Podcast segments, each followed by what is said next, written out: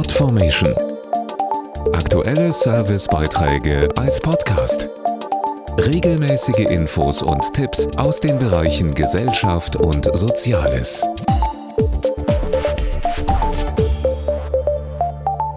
Wer auf sich selbst und andere vertraut, ist optimistischer und blickt zuversichtlicher in die Zukunft.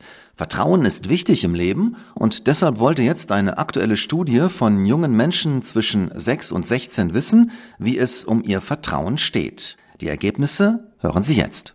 Wie sehr vertrauen Kinder und Jugendliche in sich, in andere und in ihre Zukunft? Die Bepanthen Kinderförderung befragte in ihrer aktuellen Studie über 1500 Kinder und Jugendliche. Dazu Studienleiter Professor Holger Ziegler. Etwa ein Viertel der Jugendlichen im Alter von 12 bis 16 hat doch wenig Selbstvertrauen und etwa zwei Drittel vertrauen nicht in andere. Ihr Blick auf die Zukunft hängt häufig auch mit Ängsten zusammen, zum Beispiel vor Klimawandel, Umweltverschmutzung, Krieg und Armut. Nur jeder zweite Jugendliche vertraut Institutionen wie Bundesregierung oder Vereinten Nationen. Hohes Vertrauen genießen dagegen Wissenschaftler und die Polizei. Ein weiteres Ergebnis der Studie ist auch, dass drei von vier der Jugendlichen Zeitungen und Journalisten nicht vertrauen, wobei ein Drittel sogar absichtliche Falschinformationen unterstellt. Das geht in Richtung einer Verschwörungsneigung, die auch durch das Elternhaus geprägt ist. Alle Ergebnisse der Studie auf bepanthen.de-kinderförderung.